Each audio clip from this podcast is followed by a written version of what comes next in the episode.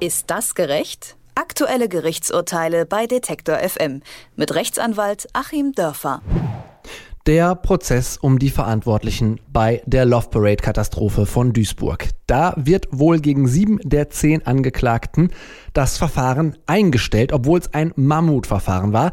2010 zur Erinnerung waren in Duisburg bei einer Massenpanik eben bei der Love Parade 21 Menschen im Gedränge gestorben. Mehr als 500 wurden verletzt und die Aufarbeitung des Falls, die lief lange schleppend bis gar nicht. Das Gericht befindet nun, es ist nicht möglich, die individuelle Schuld der Angeklagten in der vorgegebenen Zeit einwandfrei zu belegen. Und daher haben sich Staatsanwaltschaft und Angeklagte auf eine Beilegung des Prozesses ohne Auflagen geeinigt, zumindest eben in den sieben von zehn Fällen. Über Schuld, Verantwortung und Gerechtigkeit, darüber sprechen wir ja immer bei Ist das gerecht? Und deswegen herzlich willkommen, Herr Rechtsanwalt Achim Dörfer. Schönen guten Tag. Guten Tag nach Leipzig. Herr Dörfer, wie konnte es dazu kommen, dass dieser Prozess bis zur Verjährung verschleppt wurde?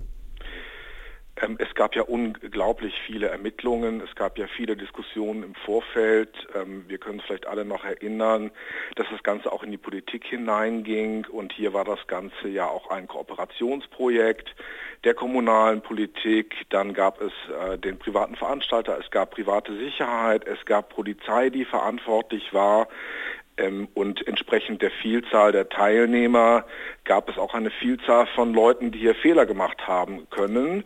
Und ich kann ja als Staatsanwalt nicht einfach sagen, wir leiten jetzt mal gegen alle Leute ein Ermittlungsverfahren ein, die hier irgendwie beteiligt waren. Das wäre ja ein grundrechtswidriger Eingriff, sondern man muss natürlich erstmal prüfen, ob die Voraussetzungen für ein Ermittlungsverfahren vorliegen. Das kann wie in so einem Fall Jahre dauern. Und äh, dann müssen die Ermittlungsverfahren durchgeführt werden. Das kann wieder Jahre dauern. Da müssen die Anklagen geschrieben werden. Die Anklagen müssen zugelassen werden und dann muss verhandelt werden. Und wir haben hier 100 äh, Verhandlungstage gehabt mit etwa 60 Zeugen. Das dauert natürlich auch dann wieder Monate und Jahre. Und dann kann es tatsächlich passieren, dass sowas dann in die sogenannte absolute Verjährung laufen kann und laufen wird. Das heißt, es war einfach äh, zu schwer, einzelne Verantwortliche zu finden. Kann man das so salopp zusammenfassen? Ja, man muss das wohl im Rückblick so salopp zusammenfassen. Ähm, es ist da ja auch eine verzwickte Lage. Wenn ich zwei Leute habe, von denen es einer gewesen sein muss, ich weiß aber nicht welcher, muss ich beide freisprechen. Und wenn, wie in so einem Falle, ähm, man sagt, bei den Angeklagten jetzt gab es eine Mitverantwortung, aber gleichzeitig stellt das Gericht fest, bei der Polizei gab es auch eine Mitverantwortung. Und man kann dann nicht festlegen, ja, welcher von den beiden war es jetzt. Dann muss ich also aus der Möglichkeit heraus, dass es eben auch die anderen gewesen sein könnten, aufgrund äh, des Prinzips, dass äh, ich äh, eben im Zweifel ähm, für die Unschuld des Angeklagten zu entscheiden habe, dann die Angeklagten freisprechen oder wie in so einem Falle als Gericht erst einmal das Signal geben, wir kommen hier nicht weiter. Wir schlagen vor, dass alle Beteiligten sich einigen mögen, die Verfahren einzustellen. Das hat also auch du durchaus gute Gründe, dass man jemandem sozusagen die Schuld zweifelsfrei nachweisen muss. Jetzt endet der Prozess für sieben von den zehn Angeklagten. Warum geht der für die restlichen drei weiter?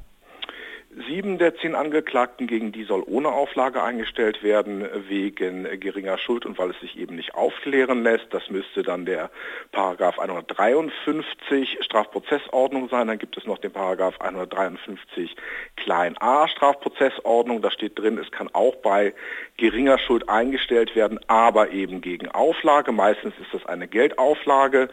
Und die verbleibenden drei der zehn sind davon betroffen worden. Da gibt es den Vorschlag, ähm, seitens der Staatsanwaltschaft eine Geldauflage von 10.000 Euro zu verhängen. Und die drei sagen jetzt natürlich, auch vertreten durch ihre Anwälte, Nee, also wenn wir hier die Chance für einen Freispruch sehen, dann möchten wir den Freispruch haben. Dann möchten wir, dass, das Verfahren weitergeht. Wir wollen nicht 10.000 Euro zahlen. Man muss das Ganze auch ähm, vor dem Hintergrund laufender interner Verhandlungen verstehen. Äh, dem Paragraph 153a Strafprozessordnung wird ja oft unterstellt, es sei so eine Art Deal-Paragraph, wo dann irgendwelche Absprachen getroffen werden. Mm, und so läuft es auch hier. Ähm, natürlich hat die Staatsanwaltschaft das Risiko so gesagt, dass es zu einem Freispruch kommt. Darauf setzen jetzt die Verteidiger dieser drei und äh, ich kann mir vorstellen, dass gerade während wir hier sprechen, da im Hintergrund schon wieder ganz wilde Diskussionen laufen ob hier nicht doch dann auch gegen diese drei ohne Auflage eingestellt werden soll oder die Auflage zumindest vermindert wird. Das heißt, äh, wenn ich Sie da richtig verstehe, stehen die Chancen auch für die restlichen drei gut, dass es relativ bald auch gegen Sie eingestellt wird. Aber was bedeutet das für die Angehörigen? Also haben die eine Möglichkeit, sich da auch gegen juristisch eventuell noch zu wehren? Ähm, die können natürlich als Nebenklagevertreter da eine ganze Menge Einfluss nehmen und äh, werden das auch tun, denke ich mal. Die werden sich auch positionieren müssen. Das ist dann auch die, auch die Aufklage der Neben, Aufla äh, Aufgabe, Entschuldigung, der Nebenklagevertreter, der Anwälte, eben einerseits die Angehörigen, die da als Nebenkläger auftreten, zu beraten, welche Optionen sie jetzt noch haben, ob es sinnvoll ist, sich dagegen zu stemmen. Und dann können die natürlich plädieren und äh, Schriftsätze einreichen. Mm, es wird aber dabei bleiben, und das ist natürlich für die Angehörigen, für die Überlebenden äh, ganz furchtbar, dass es hier nicht zu einer endgültigen Aufklärung und einer endgültigen gerichtlichen Bewertung des Ganzen kommen wird. Aus Sicht des Gerichts ist ja der Charme auch eines solchen Vorgehens, dass die kein 100 äh, oder 200 Seiten langes Urteil schreiben müssen und äh, die Überlebenden und Angehörigen hätten natürlich gerne dieses 100 bis 200 Seiten lange Urteil gehabt, um auch nochmal zu wissen, was ist da wirklich passiert. Ähm, wir hatten es ja im Zusammenhang mit dem NSU-Prozess, da hatte ich mit dem Kollegen auch mit einem Kollegen einen äh, Aufsatz geschrieben, der da als Nebenklagevertreter äh, tätig war, dass das Bundesverfassungsgericht schon einmal festgehalten hat, Aufgabe eines solchen Prozesses ist es nicht nur zu bestrafen, sondern auch die Wahrheit herauszufinden. Und die Wahrheit kann eben, wenn es nicht zum Urteil kommt, dann nicht mehr herausgefunden werden. Aber wenn eben die Wahrheit ist, dass man es nicht zweifelsfrei zuordnen kann, wer denn da die Fehler gemacht hat, dann bleibt es bei solchen Einstellungen. Wie wegen geringer Schuld und eventuell auch noch gegen Auflage für sieben von zehn der Angeklagten im Love Parade-Prozess in Duisburg 2010, die Katastrophe, Sie erinnern sich.